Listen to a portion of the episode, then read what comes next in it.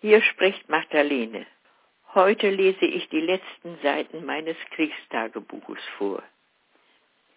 4. April 1945. Ein warmer Abend. Wir sitzen mit den Nachbarsfrauen auf den Treppenstufen unseres Hauses. In der Ferne hören wir Gefechtslärm, das Bellen der Maschinengewehre.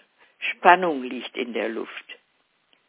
Plötzlich wird es ganz hell in der Nachbarschaft. Dann ein Rasseln, Dröhnen, ein Getöse, das wir noch nie in unserem Leben gehört haben. Da wird uns auf einmal klar, das sind feindliche Panzer. Jetzt beginnt die Stunde Null. Wir flüchten in unseren Keller. Wir sagen kein Wort. Die Situation ist so ganz anders als sonst bei den Bombennächten. Da beteten wir laut, aber jetzt ist es still, unheimlich still. Das Dröhnen der Panzer hat aufgehört. Wir wissen nicht, was oberhalb von uns auf der Straße geschieht. Auf einmal höre ich an unserer Hintertür ein Pochen.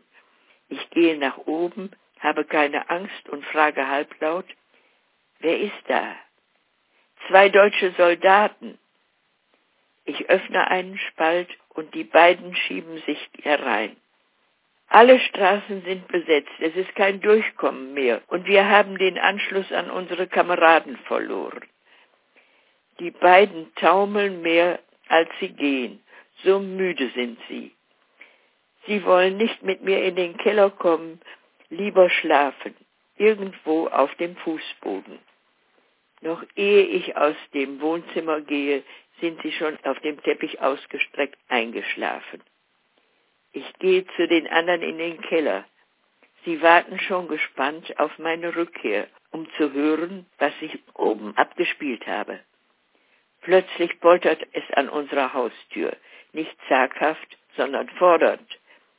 Wieder gehe ich nach oben, ohne Angst. Ich öffne die Tür und sehe zum ersten Mal in meinem Leben fremde Soldaten, zwei Engländer in olivgrüner Uniform. Sie zeigen auf ein langes Rohr mit einem dicken Metallkopf, das an der Halswand lehnt. Ich weiß sofort, das ist die neue Waffe. Das ist die Panzerfaust. Hier German Soldiers, das ist keine Frage, sondern eine Feststellung. Und schon stehen die beiden Engländer in unserem Wohnzimmer. Mit ihren Schuhen stupsen sie die beiden schlafenden Soldaten an. Die brauchen eine ganze Zeit, um wach zu werden und um zu begreifen. Während sie sich mühsam aufrichten und ihre Stiefel zuschnüren, nimmt der eine Engländer die Stahlhelme, die die beiden abgelegt hatten. Er wirft sie mit Schwung auf die Straße.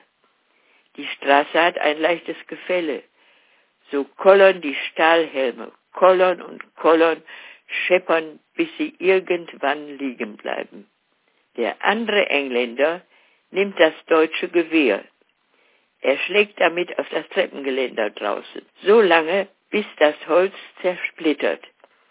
Er zerbricht das Gewehr über seinem Knie in zwei Teile. In diesem Augenblick zerbricht in mir etwas. Mein Stolz, mein Mut, meine Hoffnung. Tränen laufen mir über das Gesicht. Ich sehe kaum, wie unsere beiden Soldaten hinter den anderen herstolpern.